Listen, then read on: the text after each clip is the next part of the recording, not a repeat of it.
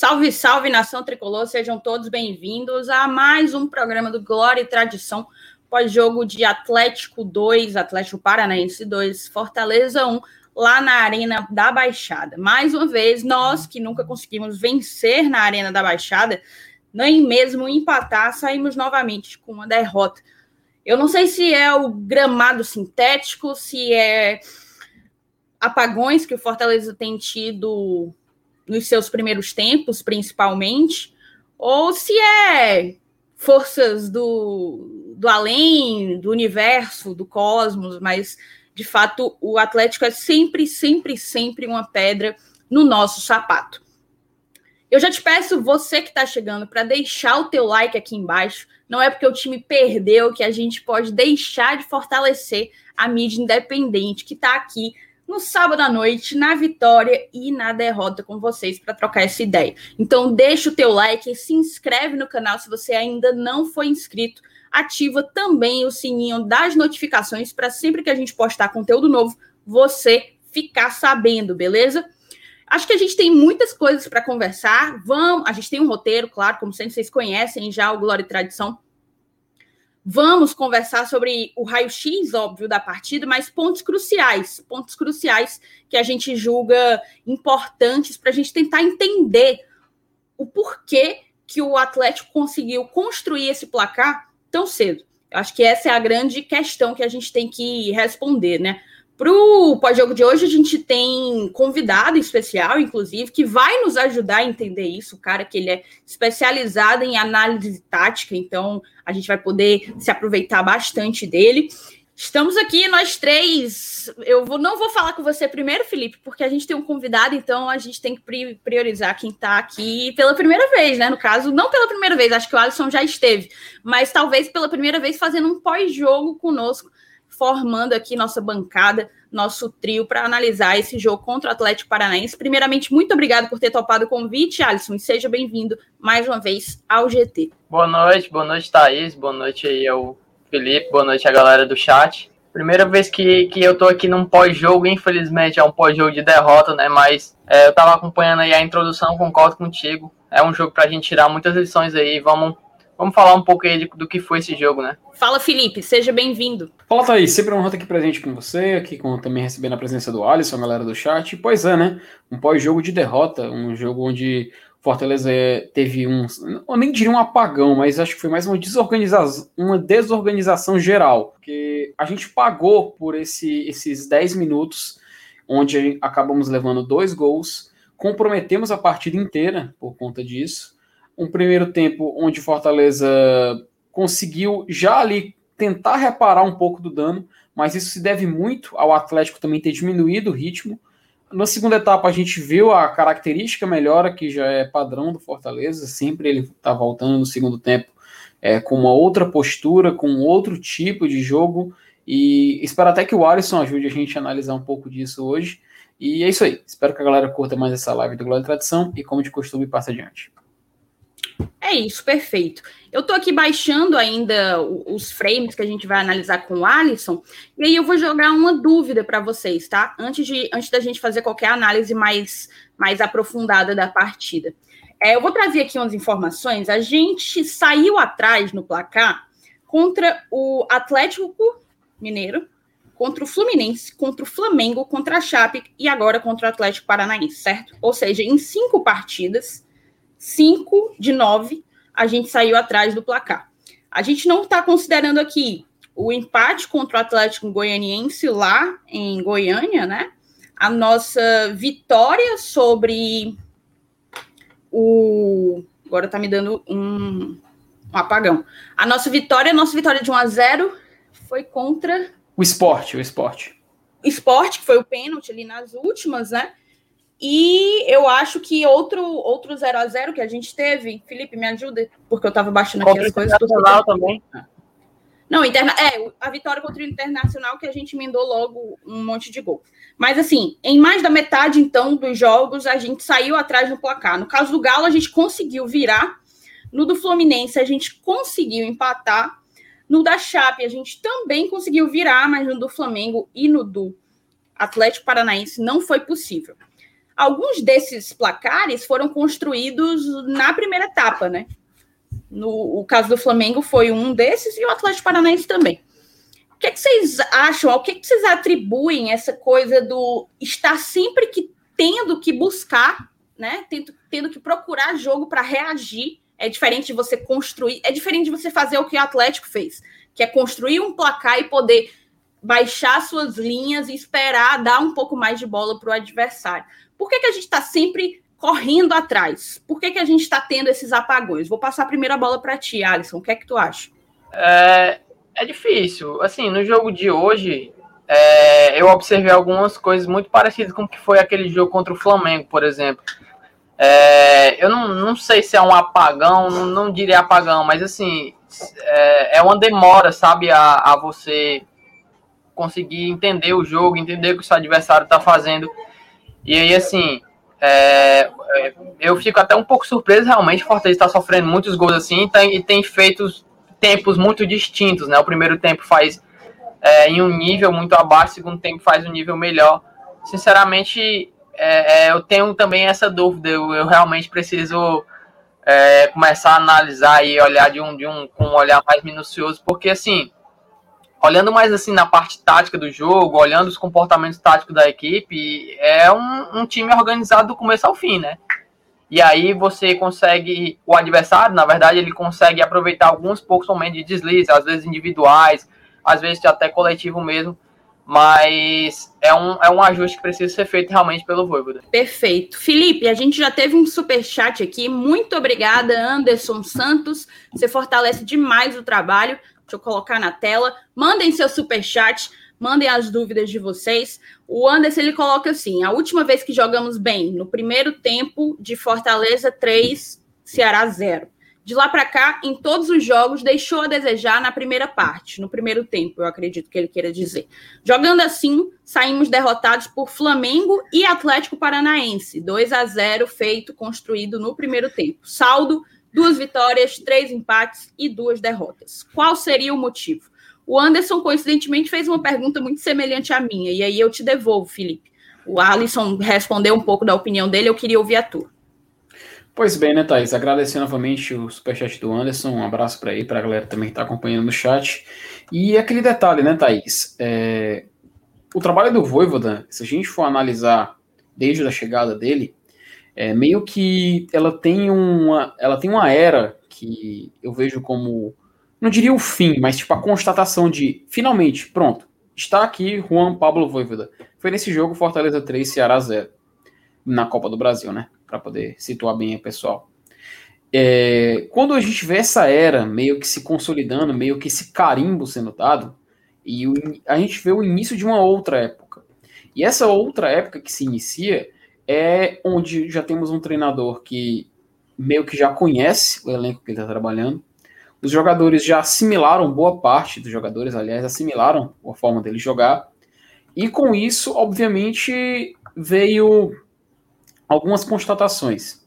É natural quando se inicia um trabalho que tenha toda aquela euforia, todo aquele êxtase de um novo treinador, ainda mais um treinador como o Voivoda, que chegou fazendo o que ele faz, é, surpreendendo em jogos do Cearense, é, fazendo excelentes partidas no, no Campeonato Brasileiro.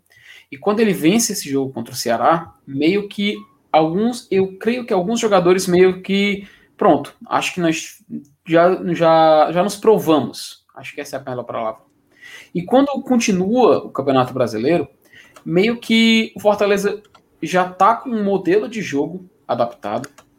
E um detalhe que a gente tem que falar é o seguinte: a gente sabe que o Fortaleza não tem muitos jogadores no elenco. Era meio que esperado que uma hora ou outra a gente ia começar a sentir falta de alguns reforços. E justamente essa falta de reforços comprometeu bastante essas outras partidas. A gente viu hoje, o Fortaleza é um time que é dependente de um jogador. E esse jogador é o Ederson. O Ederson, quando ele entra na partida, Fortaleza, além de voltar no segundo tempo, como já é de costume do Voivoda, melhor, a gente vê um Fortaleza mais centralizado numa bola passando pelo Ederson. O gol do Fortaleza, inclusive, ele só aconteceu porque o Ederson participa da jogada diretamente, dando uma assistência para o gol do Igor Torres. Então, quando a gente compara essas, essas eras do Voivoda pré-clássico rei e pós-clássico rei, eu acho que muita gente pode atribuir a isso.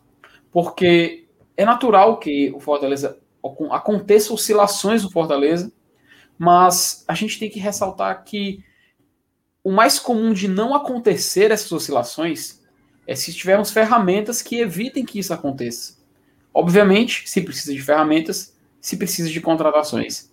Então, é um fato importante que a gente tem que trazer para a mesa hoje. Ah, eu espero também que durante o programa a gente possa debater a questão Oswaldo, que é bastante relevante e é um ponto que temos que falar sobre ele.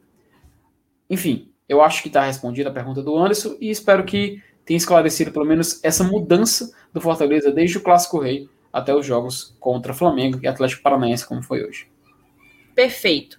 Felipe, eu queria que tu começasse o raio-x aí da partida para a gente poder começar a entender esse primeiro tempo e a maneira como esse placar foi construído, antes de eu passar aqui justamente para os frames do Alisson, que eu ainda estou organizando.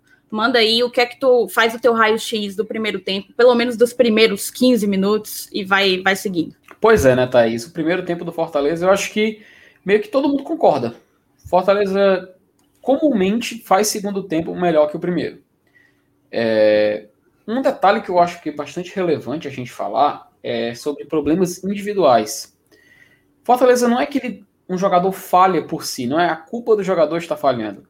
Mas sim, acho que ele não está conseguindo assimilar o modelo de jogo que está sendo pedido a ele. O Fortaleza hoje inicia, iniciou uma partida tipo como um jogo contra o Flamengo, onde ele deixou o adversário jogar. E eu até faço uma pergunta para o Alisson, queria aproveitar que ele está aqui. Alisson, o Fortaleza, no primeiro tempo, eu consegui, pelo menos pelo que eu observei, não era aquele time que a gente estava acostumado a ver. E no segundo tempo a gente viu essa mudança, como já é de costume, já falamos sobre. Porém, eu queria te perguntar justamente sobre essa questão de aguentar a pressão do adversário. Em alguns jogos o Fortaleza aguentou muito bem, mas hoje a gente viu um time muito perdido, principalmente nos dois lances de gol do Atlético, que, poxa, foi falha nossa. Enfim, Gostaria de te ouvir sobre isso aí.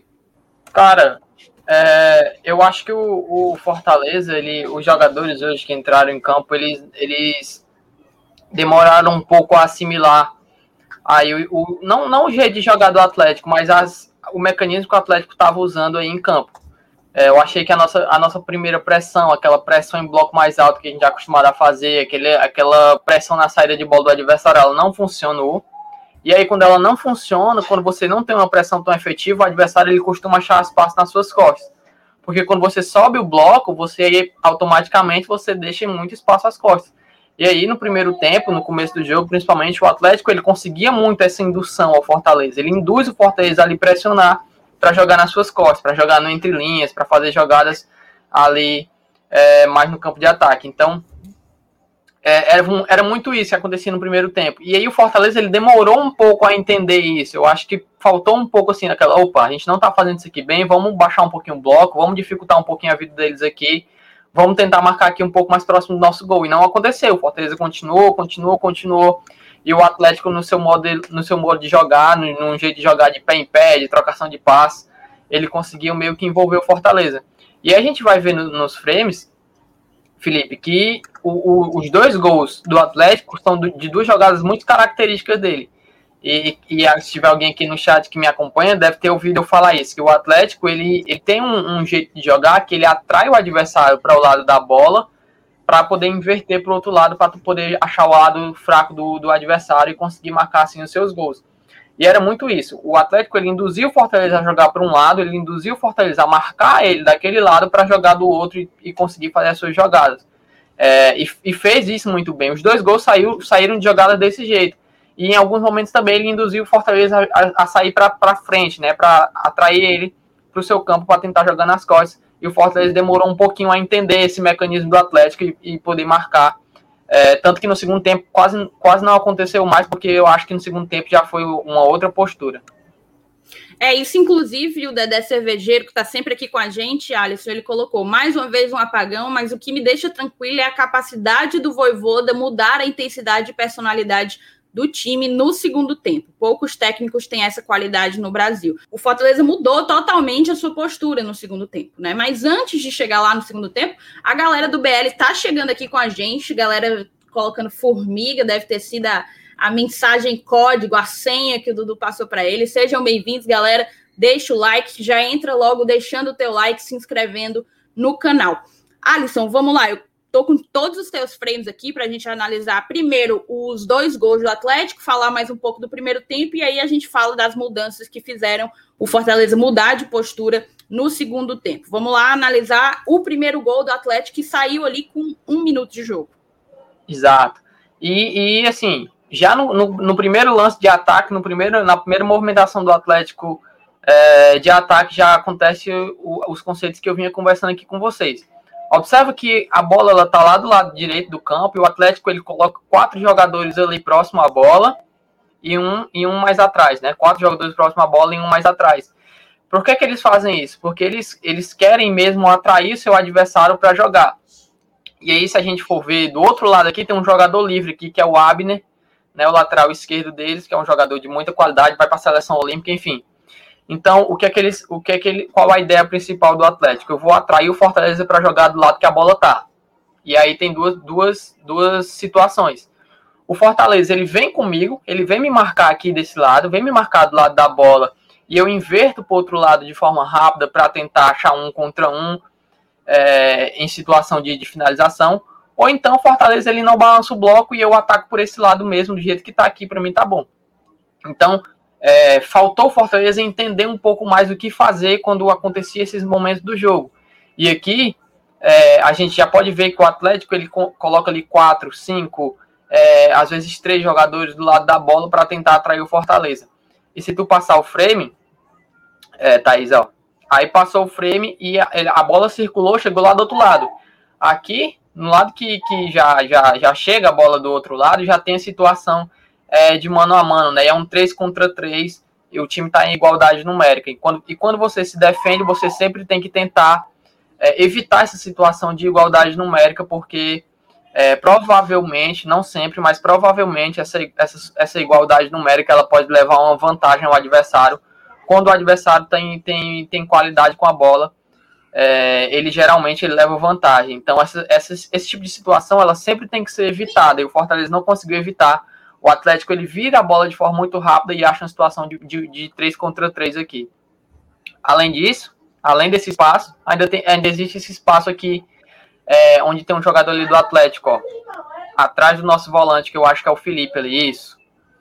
E aí é justamente ele que vai fazer a, a, a ultrapassagem para entrar na área e abrir espaço também é, pro. Esqueci o nome do jogador agora, Terans. Pro Terans fazer o gol. Então ele entra, ele entra no espaço que esse, que esse companheiro dele abriu. É, então é um, é um ataque muito bom do Atlético. A gente tem que reconhecer que o nosso adversário ele, ele é bom fazendo isso, ele sabe fazer isso. Ele fez gol assim em todos os seus jogos contra a Chape, contra o Fluminense. Enfim, os jogos que eu assisti, eles fizeram gols é, dessa forma. Fortaleza deveria entrar mais ligado, não entrou. E a jogada principal deles conseguiram. É, na jogada principal deles, na verdade, eles conseguiram fazer o gol. É, aí o cara conseguiu fazer uma virada, óbvio, tem a categoria, tem a qualidade do jogador adversário, mas o próprio Benevenuto, dada a movimentação, o Benevenuto não conseguiu chegar inteiro no lance, não conseguiu chegar para desarmar o atacante do Atlético, né? Eu vou colocar aqui na tela o comentário do Yuri Mesquita, botar aqui a gente de novo por enquanto. Ele colocou: nos 10 minutos iniciais não era o Fortaleza. Matheus Vargas, Matheus Vargas deve estar pagando alguém para ser titular. Felipe Alves não tem reserva à altura. E, Ed, e Edinho, eu acho que ele falou: Edinho não é nenhum Messi. Segunda, segundo ponto, o jogo foi bom de assistir. É, sim, o jogo foi bom de assistir, seria sido melhor se a gente tivesse vencido. O Gabriel elogia, ó, coloca análise tática de ótima qualidade, sabe muito de futebol, Alisson. Parabéns. Vamos ver o segundo gol sofrido, né, Alisson? O Antônio coloca no segundo gol sofrido, deixa a entrada da área totalmente livre, parece coisa de time amador. Vamos analisar então o segundo gol para a gente poder seguir e ir falando do segundo tempo. Aqui começa o lance do segundo gol, né, Alisson? Mas aí é, é mais uma, foi, foi mais uma vez é, a mesma situação, né? realmente não é uma, uma novidade esse tipo de, de mecanismo de ataque, mas assim, existem times que fazem isso melhor que os outros, né? E o Atlético, para mim, é um dos times que fazem isso muito bem é, aqui no futebol brasileiro. Para gente, para mim, é um dos que fazem melhor até é, esse tipo de ataque. E aí a jogada ela, ela começa de um lado, ela vai girar para o outro, e aí mais uma vez do lado esquerdo, né? E aí o Abner, é, ele já tá aí com a bola que a gente chama de. Ele não tem, não tem marcação, ele tá com, com um oponente muito longe, que no caso aí eu acho que é o. Aqui pode ser o Pikachu, né? É, isso, que eu acho que é o Pikachu.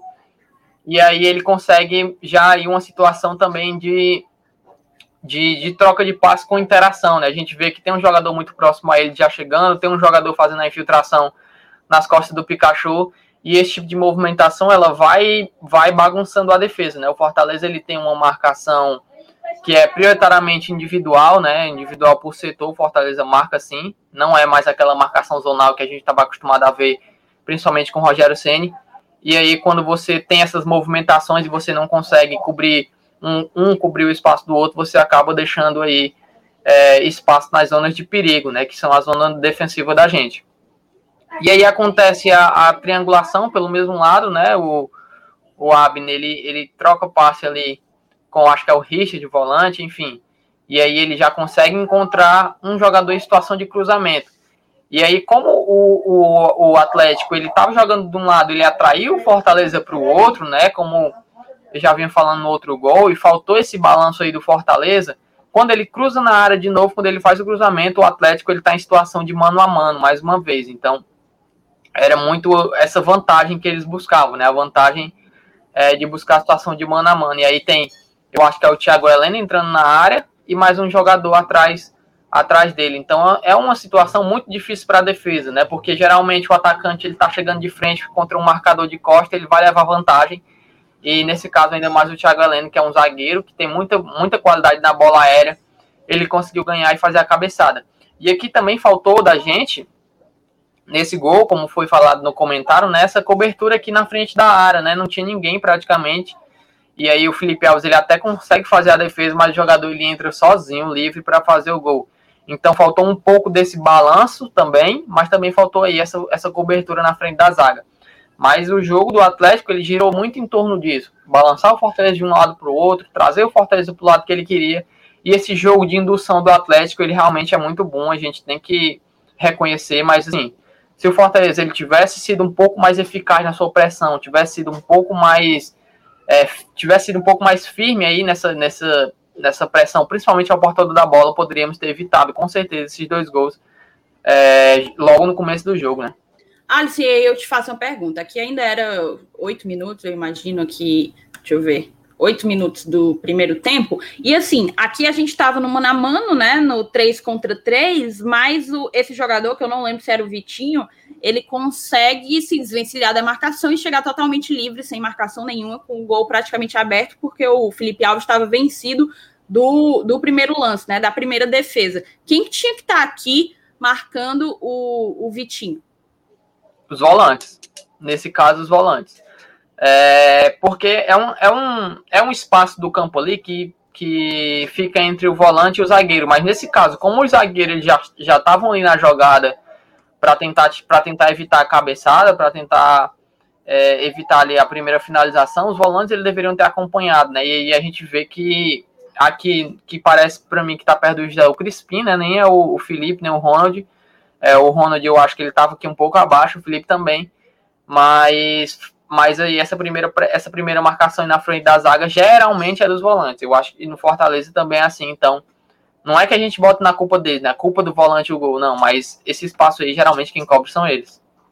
Perfeito. Cara, aí a gente passa a. Depois desse gol, montando, né? Construindo o placar até os oito minutos do primeiro tempo, o Atlético mudou um pouco de postura, né? Ele tirou um pouco o pé, baixou as suas linhas. Ele percebeu que com o jogo administrado, ele ia ter como esperar o Fortaleza e, e enfim, dar a bola para o Fortaleza. Foi a partir desse momento que a gente meio que se recolocou no jogo e conseguiu botar a bola no chão e jogar a bola.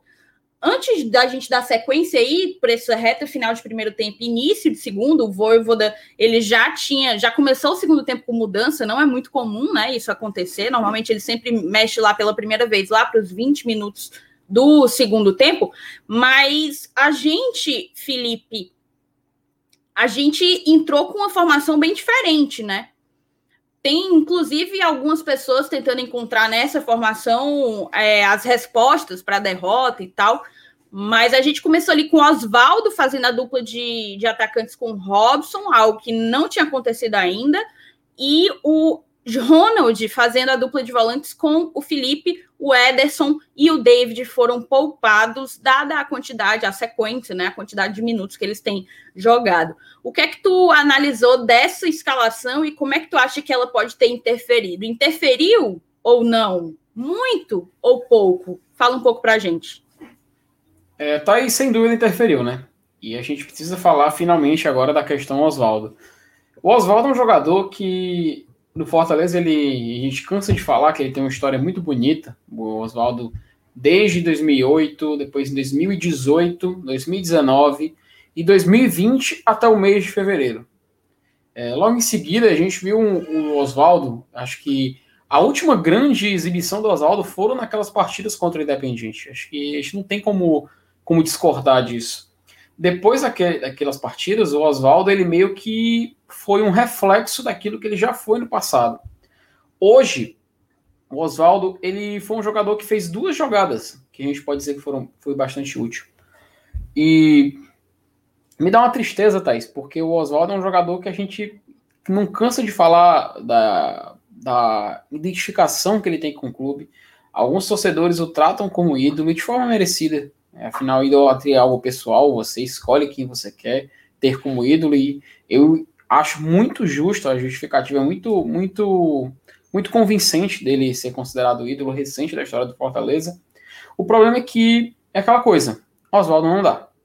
Não, para jogar uma Série A em 2021, hoje, em julho de 2021, é complicado a gente tentar justificar a permanência dele na como titular num jogo de Série A do Campeonato Brasileiro. É com uma tristeza muito grande que a gente fala isso. Mas se ele tá ali, se ele está sendo utilizado nessa posição, é porque a gente não tem opção.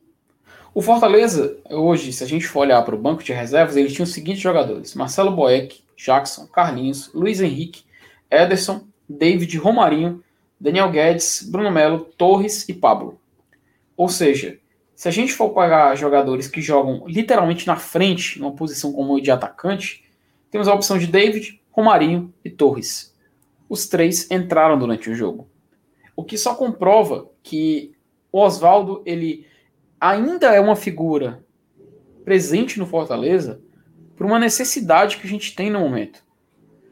Inclusive, o Fortaleza vai ao mercado, né? O Fortaleza está contratando, aliás, já anunciou até o Edinho, está esperando a regularização para poder colocar aí para atuar. Mas quando chegar, eu acho que o Oswaldo vai começar a perder espaço no clube. E isso é algo que eu acho que a gente tem que aceitar com a naturalidade, porque existem vínculos que a gente sabe respeitar, a gente tem que saber reconhecer o início e tem que, temos que também reconhecer o momento de queda do jogador. E o Oswaldo, ele tá já nessa curva descendente. Então, é, é uma questão muito, muito delicada, porque, como eu falei, é um jogador que ainda está no clube, jogou hoje, participou de dois ou três lances em que ele foi importante, realmente, a gente tem que exaltar esse tipo de jogada. Mas o problema é que ele não consegue ter um desempenho que a gente possa considerá-lo como razoável para bom. É sempre aquela coisa muito mediana ainda. Então, se a gente puder já trabalhar com outros nomes, principalmente em agosto, eu vou ver com muita naturalidade. E se o Oswaldo começar a sumir da escalação, vai ser mais é, compreensível ainda. Eu acho que no final das contas, a gente pode também exaltar a presença hoje do, do Robson, mas eu, eu fiquei sentindo que o Robson estava um pouco é, fora de si na partida. E eu acho que ele estava meio assim porque ele jogou no Coritiba. Então ele ainda tem aquela coisa de rivalidade. A gente via que ele, ele, teve uma hora que ele chegou no Santos de, com uma força desproporcional, fazendo uma falta nele dentro da grande área. E ele já tinha chutado a bola. Mas é aquela coisa, a gente trabalha com o que a gente tem. E eu acho que dentro da expectativa, ele entregou aquilo que a gente espera dele. Afinal, a gente sempre critica quando ele vai mal e se surpreende, entre aspas, óbvio, quando ele tá bem. Mas é isso aí. Eu acho que a gente sentiu muita falta do Ederson. Isso é inegável. Tanto que no segundo tempo ele entrou e consertou esse problema. Até eu não sei se aquele segundo gol do, Atlético aconteceria se ele tivesse em campo. Mas no final das contas, é uma escalação que, devido às circunstâncias, devido ao que a gente tem disponível, foi o que a gente pôde levar a campo. Espero que nos próximos partidas assim, a gente possa melhorar e, quem sabe, né, com, com, com novas contratações, fazer um time mais competitivo desde o primeiro minuto. Olha, eu tenho algumas coisas para ponderar. Geralmente, quando eu estou aqui administrando como anfitriã, digamos assim, eu até opino menos, mas eu acho que cabe algumas ponderações. Primeiro, ninguém aqui tem que estar tá achando que é, essa, essa derrota para o Atlético Paranaense é o fim do mundo, tá? Não é mesmo. Pelo contrário, para mim é um resultado super normal. É um resultado normal. A gente nunca venceu lá, gente. É um campo sintético. A gente nunca venceu lá. O Atlético vem bem. Não à toa é o líder do campeonato. Não é à toa que o Atlético é o líder do campeonato. Mas a gente tem que ver o que é que errou. Porque quando a gente enfrentar um América da vida, a gente não pode cometer os mesmos equívocos. Então, assim, que fique claro que a nossa campanha não perde o seu prestígio, não perde a sua beleza, porque a gente perdeu para o Atlético Paranaense na casa dos caras. Vamos aguardar o próximo turno para tentar surpreender quando a gente estiver nos nossos domínios. Agora, a gente também tem que falar de fato nessas questões individuais, né? Tem que tentar olhar para os pontos individuais. É muito chato, é muito complicado a gente tentar falar uma coisa assim, tentar reduzir tudo a um só jogador. Eu vi muita gente falando: "Ah, o Oswaldo tá com tá com alvo nas costas". Não é assim, cara. Não é assim. Não é de hoje, não é por causa da partida de hoje que a gente está criticando o Oswaldo. A partida de hoje foi só mais uma partida em que ele não conseguiu entregar aquilo que a torcida espera e precisa que ele faça. Eu vou colocar aqui o superchat do Marcos. Marcos, muito obrigada pelo teu superchat. Você fortalece demais o GT. Convido vocês a mandarem mais superchats. O Marcos fala: Eu concordaria sobre Oswaldo se tivéssemos um matador. Fez as jogadas para podermos empatar. Não tinha quem botasse para dentro. Então, eu chego um pouco a discordar, assim. De fato, naquelas circunstâncias, a gente não tinha outra opção, tá? O Wellington Paulista está machucado, não tinha realmente uma pessoa para fazer a referência. Mas eu não acho. Eu acho que o Oswaldo está muito abaixo, por exemplo. Ele está num, num num estágio muito abaixo do que os outros atacantes titulares, do que o Wellington Paulista, do que Robson, do que David. É muito complicado porque não deve ser fácil você, como um atleta profissional de alto nível, de alto rendimento, você começar a encarar um momento em que é, é inevitavelmente a reta final da sua carreira, em que você tem uma perda física, uma queda técnica. Isso acontece, vai acontecer para todo mundo para uns mais cedo, para outros mais tarde. Mas assim, o que acontece de fato é que o Oswaldo já não consegue mais entregar. E, não, e eu até coloquei, eu fiz o pré-jogo no, no Bora Leão, eu coloquei junto com o Dudu que hoje ele ia ter uma grande oportunidade. Ele estava sendo titular com o Voivoda ia ter a grande oportunidade de desequilibrar, e não foi isso que a gente viu. Então, assim, é uma questão muito delicada mesmo, mas eu tendo a achar que o ciclo do Oswaldo no Fortaleza, ele encerrou. A culpa da gente ter perdido para o Atlético Paranaense foi o Oswaldo? De jeito nenhum. Eu não estou dizendo isso, eu acredito que o Felipe também não disse, o Alisson também não deve concordar com essa afirmação. Mas, óbvio, foi um, um atacante que a gente que a gente não é como se a gente não tivesse como contar. É, deixa eu ver o que mais. O Luiz Felipe fala: não é defendendo. Boa noite, não é defendendo o Oswaldo, mas não dá para aguentar esse discurso de que é fim de papo para atleta. Se tem contrato até o fim do ano, tem que pôr para jogar, pois ele não esqueceu de jogar. O que é que tu acha disso, Alisson? Eu, eu fico. Em relação ao Oswaldo, realmente, assim, é um jogador que eu fico um pouco em cima do muro, porque assim, é um cara que quando a gente tá vendo jogando nos últimos jogos, a gente vê que ele realmente não tá rendendo aquilo que a gente espera. Mas eu ainda tenho aquela esperançazinha nele, ainda fico esperando ali alguma coisa é, acontecer. Mas um, amigo disse que, real, que a jogada do primeiro tempo, aquela recuada praticamente do Vargas, foi uma jogada que o Oswaldo criou, e realmente é verdade. Ele, ele se movimentou bastante no primeiro tempo. Ele não acertou tantas vezes, realmente isso é verdade, mas ele tentou, ele buscou, ele se movimentou. A gente vê também é, outros jogadores que estão nesse, nesse, nessa pegada aí também, como o Vargas, enfim, vários outros que estão tentando, mas não está dando certo. É, mas o Oswaldo ainda tem uma esperança. Só que, assim, é, eu, eu realmente acho que está no fim de ciclo. Eu acho que realmente que esse campeonato brasileiro dele no Fortaleza provavelmente vai ser o último. Eu acho que é um jogador que bom, que foi, foi muito bom para o Fortaleza, que nos, nos deu muitas alegrias, mas eu acho que realmente já, já, já deu, já está no fim de ciclo. Só que é, ainda enquanto não chega esse, esse fim de, de ciclo dele no Fortaleza, ainda tem uma esperança que ele vai nos render alguma coisa. É, hoje eu não achei o jogo dele tão ruim assim, não. Eu acho que o jogo passado dele ainda foi pior. Hoje ele ainda tentou algumas vezes. Teve aquele lance lá no primeiro tempo do lado esquerdo, que ele foi para uma mano ali com o Marcinho e conseguiu o cruzamento, mas ninguém chegou, enfim. Ele tentou alguma coisa hoje mais do que nos outros jogos, mas eu concordo com o que tu disse que já tá no fim de ciclo. Eu também tenho essa sensação de que o Oswaldo Fortaleza é, é daí mesmo, não, não passa mais. Beleza, vamos falar então desse segundo tempo, né? O Fortaleza ele conseguiu equilibrar. E o que é que tu acha, Alisson, que foi imprescindível para o Fortaleza conseguir equilibrar a partida? A gente terminou o jogo com bem mais posse de bola do que o Atlético, tá? Foi coisa de 61, eu acho, 58% de posse de bola para o Fortaleza, para 42 para o Atlético. E as finalizações muito parelhas, né? Salvo engano, foram 16 para o Atlético e 15 para o Fortaleza. Só corrigindo, foi 59% de posse de bola para a gente, 41% para o Atlético. No segundo tempo, chegou a ser 64% de posse de bola para a gente, 36% para o Atlético. O que é que tu acha que foi a diferença aí? O que é que tu acha que mudou ali no vestiário do intervalo para o segundo tempo para a gente conseguir equilibrar as ações do jogo? Tá olhando, olhando mais da perspectiva do Fortaleza, né, sem levar em consideração que o Atlético, ele, not, not, notadamente, ele baixou ali as suas linhas, ele tentou jogar realmente no contra-ataque.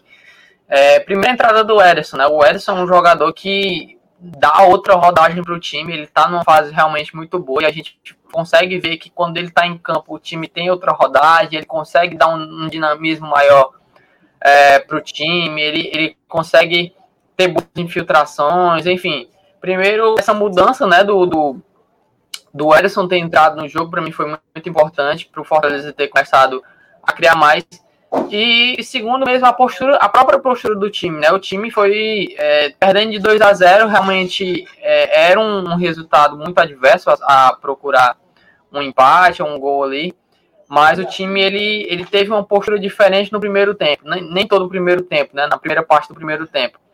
É, no segundo tempo a gente viu um Fortaleza mais é, é, incisivo, um Fortaleza que buscava chegar mais no campo de ataque, um Fortaleza que buscava finalizar suas jogadas, é, sem estar tão preocupado assim com o contra-ataque do time, até porque o, o Atlético também teve alguns contra-ataques que, que geraram muitas finalizações.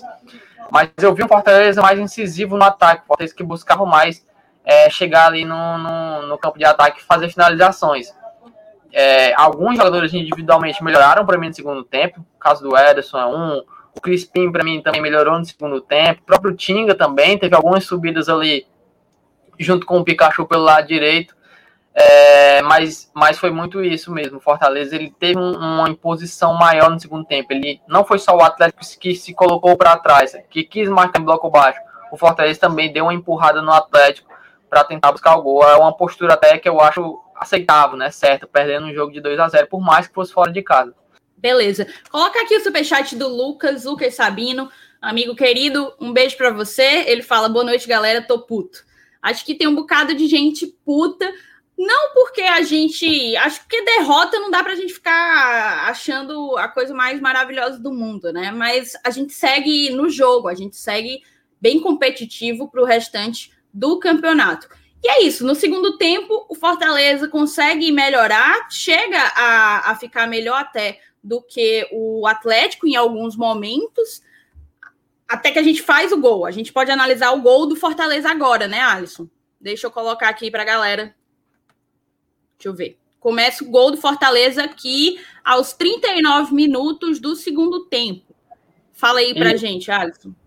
Isso. E assim, o Fortaleza ele, ele tentou muito no segundo tempo, né? Mas eu acho que foi uma infelicidade é, enorme o Fortaleza ter conseguido fazer o gol só aos 39 minutos, né? Talvez tivesse feito antes, a gente até conseguiria empatar. Conseguiria ter porque... crescido, né? Sim. Exato, exatamente. Até porque era um bom momento do Fortaleza ali no jogo. O segundo tempo Fortaleza para mim foi muito bom, muito bom mesmo. Fortaleza é, conseguiu jogar bem, conseguiu implantar um, um, bom ritmo e, e não, não empatou porque ele não fez o gol muito antes, né? Talvez tivesse feito antes teria crescido mais. É, agora aí a gente a gente é uma situação em que o Fortaleza teve uma, uma bola recuperada, né, pelo Ti, pelo Tite, na verdade, e ele toca no, no Crispim. E aqui uma coisa que, que, no meu ponto de vista, né, ficou faltando nesse lance, mas que ainda deu certo, foi uma, uma certa aproximação dos jogadores do Fortaleza, né. É, o Crispim tem a bola aqui embaixo e não, não tem tanta aproximação assim, mas em contrapartida disso, a gente pode ver que o Ederson ali ele já está infiltrando, ele já está atacando o espaço, fazendo um movimento ali de quebrar a linha com o movimento, né? Então, que é uma coisa muito interessante que o Ederson faz, né? É, aí, acima dos juízes. Que é um movimento bem interessante que ele costuma fazer em, em vários jogos diferentes. E nesse foi, foi fundamental para ter acontecido esse gol. Porque se ele não faz esse, esse, esse ataque ao espaço, ele não consegue chegar ali é, pisando na área, né? Talvez essa jogada não fluísse. E aí, quando ele faz essa ultrapassagem, é, ó, é diferente um jogador ultrapassar, chegar de trás, do que um jogador já está no lugar, né? Então, para a defesa é muito mais difícil você controlar o jogador que chega do que um jogador que já está lá. Então, e aí, quando o Edson faz esse movimento de ruptura, quando ele rompe as linhas e consegue chegar ali, o Fortaleza tem uma situação de 3 para 2. Né? Tem os dois zagueiros, o Ederson e o Igor Torres lá do outro lado, para chegar, para finalizar. E aí, assim sai o gol do Fortaleza. Então, é um gol que no começo da jogada ela falta uma certa aproximação para trocar passes, mas também, por outro lado, tem a infiltração do Ederson e a visão de jogo do Crispim, né, que é um meio jogando aberto, mas tem característica de meia, e ele consegue é, lançar essa bola aí. E o Fortaleza teve uma superioridade numérica no último terço do campo e o, o Igor Torres consegue fazer o gol. Esse foi a análise do nosso gol, e aí a gente volta para falar, assim, terminada o raio-x, a gente tem ainda algumas coisas, alguns pontos que precisam ser tratados, certo? A sequência vai ser contra o América Mineiro.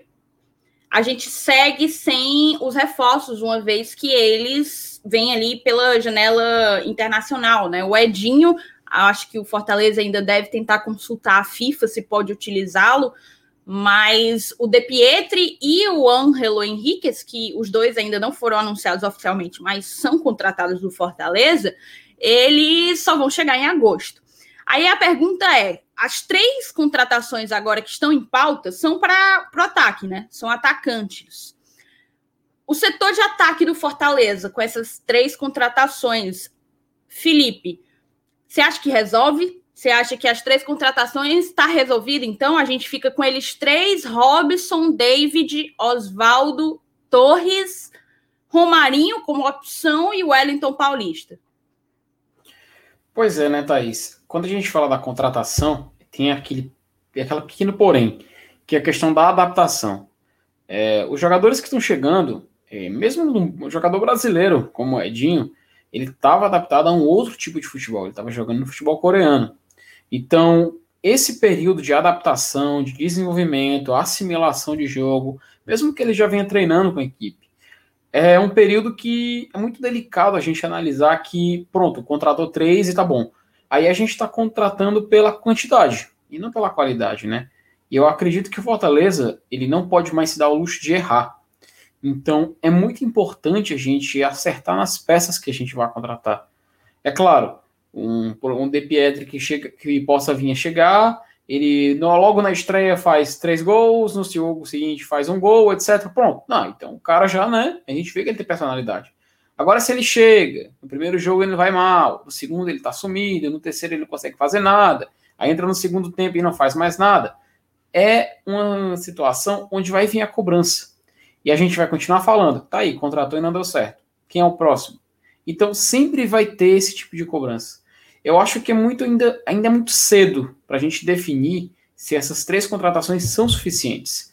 Eu acho que é importante eles chegarem, jogarem, mostrarem se estão se adaptando e dar um certo tempo para eles. Porque o Fortaleza atualmente, como a gente falou da questão do Oswaldo, a gente não pode se dar o luxo de errar. Temos que acertar nessas contratações. E é necessário que sejam jogadores que, quando chegarem aqui, possam fazer a diferença. É, não é para chegar no segundo tempo e, por exemplo, se a gente começar um jogo com o David e o Wellington Paulista, por exemplo, e Robson, aí chega e fala: tá, mas quem eu vou colocar no segundo tempo? Ah, coloca o argentino que veio, mas que não está adaptado ainda. Mas, poxa, é complicado, é meio que você joga. Até complicar para a situação do jogador. O jogador pode ir não tão bem, ser cobrado por isso, e ele nem tem, sei lá, culpa por conta disso. Porque ele está sendo escalado, estão colocando ele para jogar ali. Então, acho que ainda é um pouco cedo para a gente definir se essas três contratações é, são suficientes. É claro que também tem outras posições que o Fortaleza tem que olhar com mais carinho. É, até quando a gente fala na questão do, do, do, do meia, né, o camisa 10 do Fortaleza, porque a gente não tem, em tese, aquele 10 é, padrão. Por exemplo, o Matheus Vargas joga, só que a gente não, ele não faz uma boa, uma boa exibição. Aí coloca o Romarinho no lugar, o Romarinho é super criticado. Aí o Edinho tá chegando por aí. Se o Edinho faz é, jogar de camisa 10 e ele não for bem, vamos continuar com essa cobrança de um jogador que jogue ali na frente dos dois volantes e que possa reproduzir um futebol que seja de agrado de nós torcedores. Enfim, a gente tem que contratar, mas a gente tem que contratar com inteligência. A gente tem que saber para não errar. A gente não pode mais dar o luxo de errar. Enfim, acredito que já deve estar respondido. Perfeito. E você, Alisson, como é que você avalia a chegada desses três atletas para o ataque? Se acha que vão dar conta? Tem, tem algumas pessoas perguntando se a gente acha, ó, no caso foi o Monteiro aqui, ele perguntou se a gente acha que o De Pietri ele vai ser utilizado de cara no elenco principal ou se ele deve ter um período de adaptação no aspirantes. Eu acho que ele vai ser usado de cara no, no time de cima. Eu não acho que ele venha para o aspirante, até porque eu, eu não, não vejo muito essa, essa contratação com esse caráter mas assim, é, falar se vai dar certo ou não é muito o que o Felipe falou, né? Não, não tem como a gente ter uma. bater o martelo e dizer se vai dar certo ou não, mas são jogadores que eu vejo que se encaixam no, no modelo de jogo do Voivoda, são jogadores que têm uma, a intensidade que ele gosta, jogadores que são é, muito ativos no jogo, os caras que, que, correm mesmo, que se doam muito é, em campo. Mas a, a grande questão é, é realmente eles estão chegando totalmente diferentes, né? Outra cultura, outro campeonato, outros adversários, precisa realmente de um, de um período de adaptação.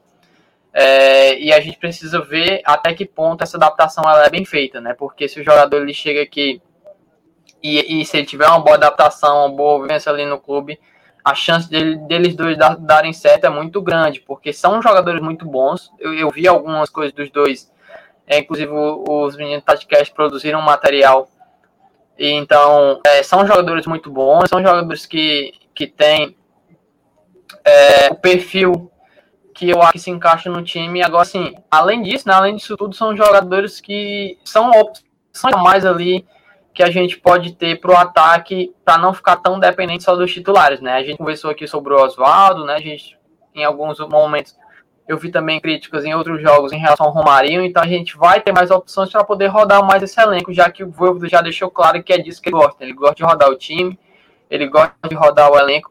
Então, é você poder rodar e não cair tanta qualidade. Eu acho que isso é o principal. E eu acho que esses dois jogadores eles chegam para manter o nível aí, é, independente de quem sai ou quem entra. Eu concordo, concordo plenamente. A gente tem que ter em mente algumas coisas. Tem muita gente colocando, falando de, de diretoria, de critério de contratações. Eu acho que todo mundo há de convir que houve critério nas contratações que a gente teve. Agora, o Fortaleza vem passando por uma reformulação. Os nossos 11 são um ótimo time. Os nossos 11 compõem um ótimo time. Então a gente conseguiu montar um time competitivo para a Série A. Aí a galera fala: a gente tem time, a gente não tem elenco.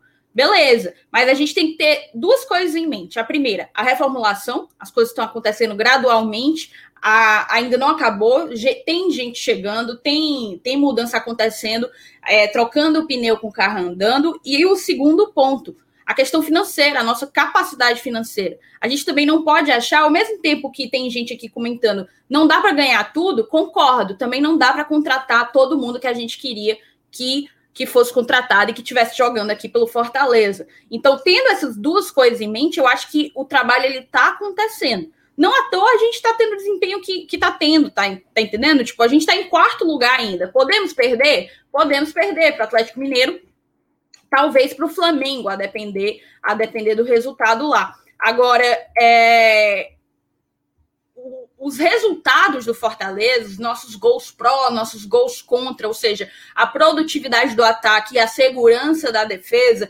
assim como os números de vitória, empate, derrota, eles têm sido satisfatórios, eles têm correspondido ao que a gente quer ver em campo. Eu acho que isso é o mais importante. E a derrota para o Atlético Paranaense é mais um capítulo é, é mais um, uma etapa que a gente vai ter que passar. E assim, sendo bem sincera, a gente conseguiu jogar, à exceção daqueles oito primeiros minutos, a gente conseguiu jogar num nível muito bacana, em alto nível, na verdade, um jogo muito bom de se assistir, com um dos, talvez, outsiders, mas por que não candidatos ao título? O Atlético ele já vem querendo beliscar esse G4 há algum tempo. Ele já vem conseguindo se classificar em Libertadores, em pré-Libertadores. Então, assim, ele está agora com 19 pontos a 4, 4 não, perdão, 6 pontos do quinto colocado e a gente conseguiu fazer um, um jogo de alto nível. Vamos encaminhar aqui 55 minutos, vamos encaminhar aqui para a reta final do pós-jogo e vamos falar, vamos fazer uma análise individual, né? Vamos falar dos bons e dos ruins, de quem que se destacou positivo e negativamente. Eu vou passar a primeira bola para o Felipe. Pois bem, Thaís, é, se a gente for. Eu vou tentar ser meio mais breve aqui no meu comentário. Eu acho que de positivo a gente pode dizer que o Felipe Alves, né? Quando ele, quando ele é exigido, a gente consegue elogiar ele. Acho que até no segundo gol e estava meio que vendido. Então é, foi muito difícil para né, evitar aquele dentro do Atlético.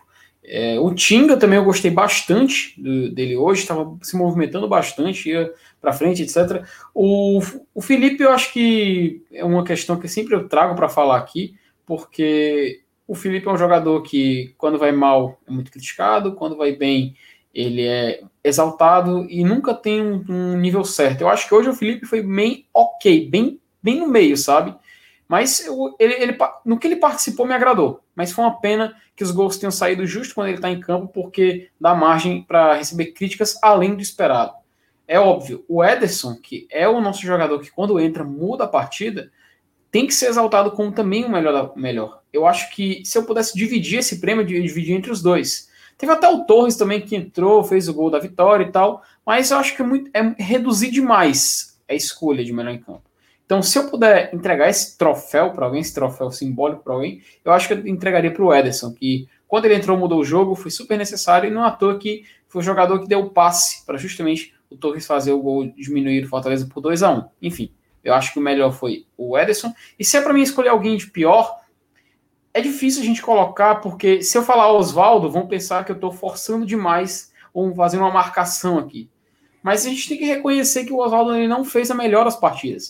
Até quando ele foi finalizar, teve um momento em que ele chutou, a bola saiu nem na direção da pequena área, foi. Outra vez ele tentou dar um chute de esquerda e a bola parecia um passe. Então, eu, eu fico muito triste, porque como eu falei, muitos consideram o Oswaldo como, como ídolo. Eu tenho um carinho enorme por ele, pelo que ele já representou pelo Fortaleza. Mas justamente para evitar essa suposta marcação, eu, eu não gostaria de votar no Oswaldo como melhor em campo hoje, sabe? Mas se eu preciso escolher alguém, se eu preciso dizer alguém que eu tenho que votar, vai teria, teria que ser, no caso, o Oswaldo. E você, Alisson, destaques positivos e negativos? Eu, eu concordo demais com o Felipe, demais mesmo, nos dois destaques que ele deu. É, para mim, o Ederson, ele, ele é um jogador que entra e muda ali o segundo tempo. Fortaleza, ele, ele melhora muito em função da entrada do Ederson. É, então, para mim também, também é um destaque positivo. Além dele, eu também colocar Felipe Alves, que também é, fez um bom jogo. Fez um, quando foi exigido, foi muito bem. É, o segundo gol a gente toma porque é, no rebote ninguém marca, mas a primeira defesa, a, a primeira defesa na cabeçada ele fez, foi muito bem. É, então também, para mim, Ederson e, e, Felipe Alves também, eu concordo com o Felipe, eu vou ficar aí eu vou junto com ele nessa. Sobre o destaque negativo, eu acho que além do Oswaldo, o Matheus Vargas ele fez um jogo muito ruim também. É um, mais um jogo ruim do Matheus Vargas. É, o Matheus Vargas, desde aqueles clássicos pela Copa do Brasil, ele não consegue manter o nível, ele não consegue fazer boas atuações, ele está um pouco lento, um pouco é, mais lento do que a gente do que a gente é acostumado a ver. E isso é, trava muito o time. A bola está circulando bem, todo mundo tocando rápido, quando chega no Matheus Vargas para a jogada. E isso também é um ponto muito negativo para a rodagem do time. Então, é, meu destaque negativo vai ficar para ele hoje. E destaque positivo também para o Ederson. Perfeito. Vou dar minha opinião. Destaques positivos. O Ederson mudou o jogo. E eu acho que a pauta, não dá mais tempo aqui no nosso pós-jogo, mas uma pauta que precisa ser discutida é se a gente tem uma Ederson dependência, né? Porque foi ele entrar e muita coisa mudou ali no meio de campo. A gente começou a ter muito mais o controle do jogo. Para mim, o Ederson é, sem dúvidas, um destaque. Se eu tivesse que dar outro destaque, cara, eu vou dizer que o, o Crispim conseguiu uma volta por cima na partida, digamos assim. Não estava gostando dele no primeiro tempo, não estava gostando mesmo, mas acho que ele conseguiu se encontrar ali e apoiar bastante. Pikachu foi outro que tentou muito. Óbvio, a gente saiu perdendo, só marcamos um gol, então dessa forma, quem está ali na frente acaba não, não conseguindo tanto holofote, né? Não conseguindo tanto prestígio. Mas acho que se eu tivesse que escolher, Ederson, sem sombra de dúvidas, Felipe Alves em segundo colocado, com menções honrosas a Crispim e a Pikachu. Como é, destaques negativos, eu não vou colocar o Oswaldo, apesar de eu achar que. Não é que o Oswaldo, e, isso tem. O Oswaldo aqui deu uma, uma, certa polêmica, né? Porque muita gente no chat não concordou com o fato da gente citá-lo. A gente tem que citar todo mundo, gente. E aqui a opinião é livre, tanto a nossa do lado de cá quanto a de vocês do lado daí.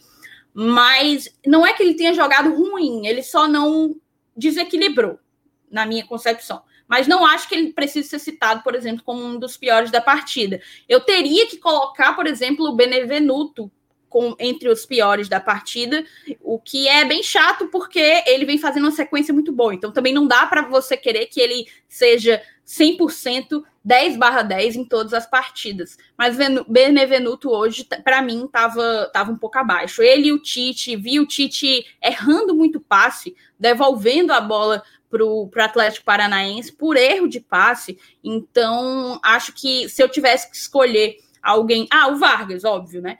Se eu tivesse que escolher um trio aí que ficou devendo, o Matheus Vargas e a dupla de defesa é, Tite e Benevenuto. Acho que é isso.